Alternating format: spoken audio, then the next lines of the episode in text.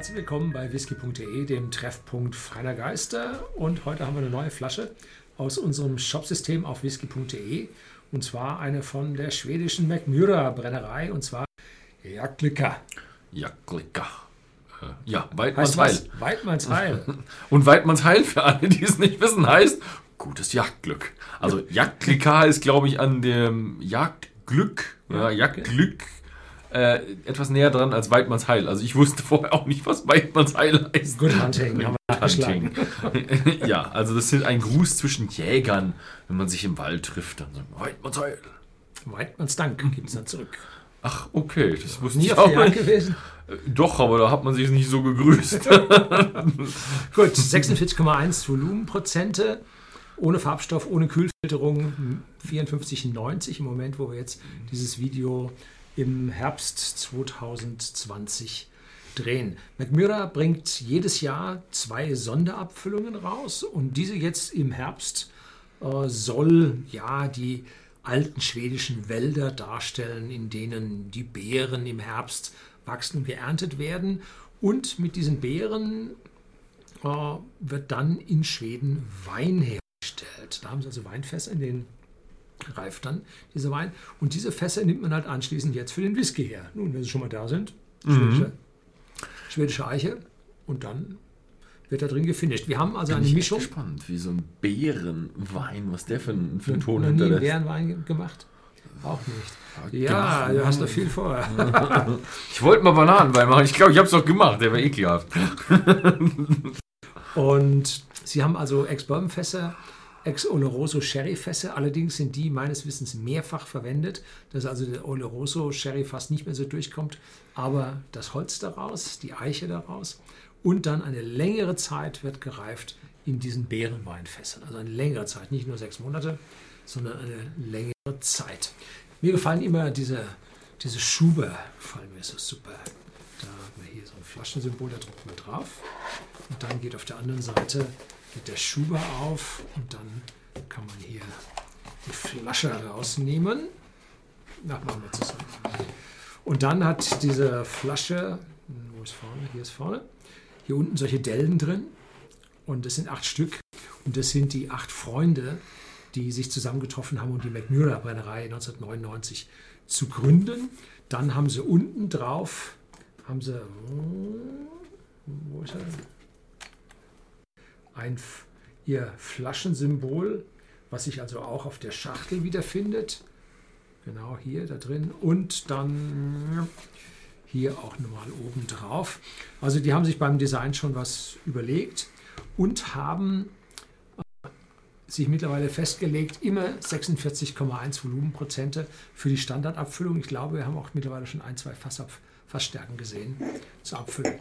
Kunststoffkorken, weil in der Vergangenheit hatte die Brennerei mal eine Phase, wo es mit den Korken relativ schwierig war. Äh, als kleine Brennerei hält man da von den Herstellern nicht zwingend die besten geliefert. Und äh, dann haben die irgendwann gesagt, nee, hören wir, Wir auf hatten- damit. Ne? Wir hatten auch schon so viel negatives Feedback von Kunden, dass äh, da auch schon darüber nachgedacht wurde, da was auszulisten und äh, irgendwann haben sie sich dann wirklich zusammengerissen und gesagt, dann haben die Notstrick geriss, äh, gerissen. Ähm, wir haben jetzt Lingonberries und Blueberries, das heißt Preiselbeeren und Blaubeeren. Bin Wobei es ja zwei verschiedene Blaubeeren gibt. Einmal die mit dem hellen Fruchtfleisch, das sind die, die aus USA kommen. Und dann die hier europäischen heimischen Blaubeeren, die haben ein blaues Fruchtfleisch. Stimmt. Die großen, die wir hier bei uns typischerweise Ach, jetzt in den Supermärkten finden, das sind die amerikanischen. Habe ich mir noch nie Gedanken gemacht. aber schmecken beide gut. Ja, die, die richtig durchgefärbt blauen, die sind viel, viel intensiver. Mhm. Die anderen sind so ein bisschen wässriger. Aber die, Die sieht man nicht so oft. die welche? Die wässrigen? Die, die, die hellen. Die hellen. Ich habe immer nur. die dunkel. Echt? Ja. Gut. Ich glaube, bei euch vor der Tür wachsen die dunkel. Ja, das, was man draußen findet, die sind dunkel. Ja, Die in der Wildbahn, die sind dunkel. Die sind lecker, die vor eurer Tür. Ja. Gut. Was rieche ich denn? Ich rieche hier als allererstes Vanille, Karamell und gleich dahinter kommen diese Beeren. Schwer, dunkel, kräftig, nicht zu süß. Nicht zu süß. Die Preiselbeeren, die wachsen bei uns auch hinten äh, im Moor bei den Osterseen. Äh, da haben wir öfter früher mal so Eingemachte und, und Marmelade draus gemacht. Allerdings dann relativ süße Marmelade draus gemacht. Die Preiselbeeren haben so ein bisschen eigenen, schwereren, äh, nicht so süßen Geschmack. Mhm. Das kommt hier dann an der Stelle auch. Und ein bisschen Kräuter. Und ich habe einen ganz leichten rauchigen. Mhm. Ganz leichtes rauchiges Aroma, ja. Also ich finde ihn klasse. Und als erstes, als ich als erstes reingerochen habe, habe ich definitiv so einen Vanille-Bourbon-Charakter gehabt. Richtig schönen Vanille-Bourbon-Charakter. Und dahinter ist er dann richtig beerig. Wobei ich in der Blindverkostung hätte ich, hätte ich einfach gesagt, ja, so, ähm, wie heißen diese sauren Schattenmorellen? Diese, Mhm. in, diesem, in diesem Einmachglas kennt man die, wenn man die irgendwo. Hat mich so ein bisschen erinnert an so Vanillepudding und dann tust du oben noch diese, diese Kirschen da oben drauf. So hat es mich dran erinnert. Und richtig schön glatt, rund, weich. Wenig süß. Also die sind ja auch eher so sauer. So ein bisschen süß. Der Vanillepudding, die, dieses Vanillige, das erinnert an, total an die Süße, aber ansonsten ist er nicht so süß. Ja, cheers. Ja, Glück gehabt. Ja, Glück gehabt. Und das andere heißt dann Jagddank. Jagddank. Mm. Mm. Mm. Er ist schön süß. Na, nur am Anfang hat er so einen, so einen leichten Anfluss von süß. Und jetzt kommt da richtig schön sauer und beerig. Jetzt kommen richtig die Beeren durch. Wow. Also er hat, er hat so ein, also jetzt im zweiten Schlückchen, also ich hatte vorher im Englischen schon, da war er nicht so heftig, aber jetzt habe ich wirklich was Saures, Beeriges, wo ich gesagt hätte, unreife Himbeeren und ja, Preiselbeeren, definitiv Preiselbeeren. Und äh, was was was andere? Blaubeeren. Hm, nicht so sehr. Also die Preiselbeeren kommen gut Die durch. Preise kommen durch, die Blaubeeren nicht so sehr. Also wirklich nur ganz im Ansatz ein bisschen süß und dann. Und äh, die Eiche kommt. Und ich habe ein bisschen mehr tatsächlich jetzt auch den Rauch. Also ich habe auch gar nicht. Ich habe sowas, was Frisches habe ich noch drin. Hm, Also ich hatte vorher, habe ich mir irgendwie gesagt, so Menthol, Minze oder sowas. Jetzt habe ich ein bisschen in den, äh, den Notes reingeschaut, die sagen Anis.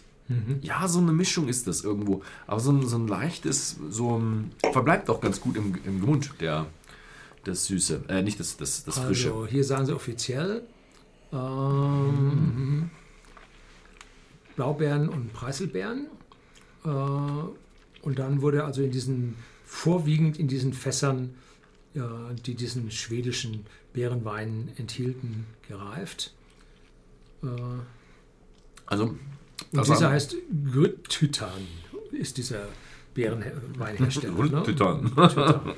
Und der Essenz des Whiskys ist das elegante Rezept, äh, gereift in schwedisch und amerikanischer Eiche, kombiniert mit einer Handvoll rauchigen Fässern für eine, oder ein Smoky Whisky Glas, also äh, mit rauchigem Whisky, äh, um etwas mehr Tiefe zu erzeugen.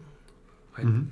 expressiver Whisky mit einem sanft cremigen Textur, ja, Mhm. die sich verbreitet in trockene Früchte, Beeren und Würzigkeit, Trauben und Vanille. Mhm. Mhm. Ich muss sagen, ich finde ihn jetzt, er ist zwischen angenehm nebenbei genießen und komplex intensiv Ja, und anspruchsvoll. Ja. anspruchsvoll. Also ich, ich weiß es nicht, also so für nebenbei ist er schon ein Stückchen komplex. Mhm. Für, für total genießen, ja, er ist halt auch ein bisschen relaxed. Also er ist ein bisschen was dazwischen, dazwischen wobei ich sagen würde, er ist eher bei der komplexen Genießergeschichte. Mhm. Also ich glaube, da kann man sich schon noch ein Stückchen mehr und intensiver damit beschäftigen mit dem Whisky. Ja, Mhm. also das ist einer von zwei Spezialabfüllungen, die jedes Jahr bei McMurray rausgebracht werden, abhängig zu den Jahreszeiten. Und der steht also nun für den Herbst, den wir jetzt ja, äh, wir drehen das am 30. äh, September, Mhm. ah, 1. Oktober, ähm, mit dem wir ja, diesen kältere Jahreszeit jetzt durchaus einläuten können. Und vielleicht können wir jetzt auch mal raus in die Wälder gehen. Schwammerl hat es auch schon gegeben. Mhm. Wo finden wir vielleicht auch noch auch bei uns ein paar Beeren. Mhm. Also es ist ein, ein, schöner Whisky. Was ich toll finde, ist, er ist nicht äh, so teuer. Normalerweise langen sie für Special Edition überall hin. Finde ich eigentlich auch für eine kleinere Brennerei, finde ich vernünftig. Also irgendwo 56, 90 haben wir jetzt gerade drin. Sie machen sich ja jede Menge Mühe mit den Fässern, mhm. ne? das muss man auch honorieren. Machen sich jede Menge mit den Fässern. Qualität finde ich gut, also echt ein schöner Whisky.